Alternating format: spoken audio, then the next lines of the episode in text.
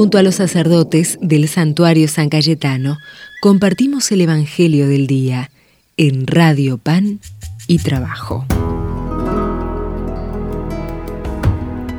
Desde el santuario de San Cayetano, leemos del Evangelio según San Marcos.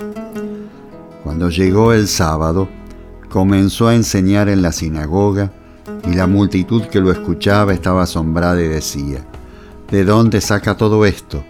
¿Qué sabiduría es esa que le ha sido dada y esos grandes milagros que se realizan por sus manos? ¿No es acaso el carpintero el hijo de María, hermano de Santiago, de José, de Judas y de Simón? ¿Y sus hermanos no viven aquí entre nosotros? Y Jesús era para ellos un motivo de escándalo. Por eso les dijo, un profeta es despreciado solamente en su pueblo, en su familia y en su casa, y no pudo hacer allí ningún milagro, fuera de curar a unos pocos enfermos, imponiéndole las manos. Y él se asombraba de su falta de fe. Jesús recorría las poblaciones de los alrededores enseñando a la gente. Palabra del Señor. Gloria a ti, Señor Jesús. El Papa Francisco nos recuerda que no hay peor pobreza que la falta de trabajo y de la dignidad que nos otorga. El trabajo es parte de nuestra vida social.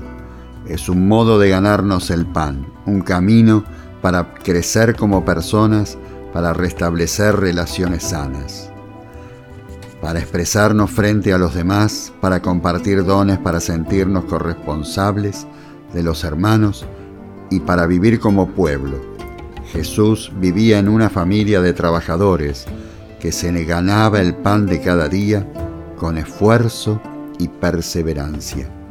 El trabajo es la posibilidad como personas de crecer en dignidad y nos ayuda a desarrollar la solidaridad y la fraternidad al compartir lo nuestro.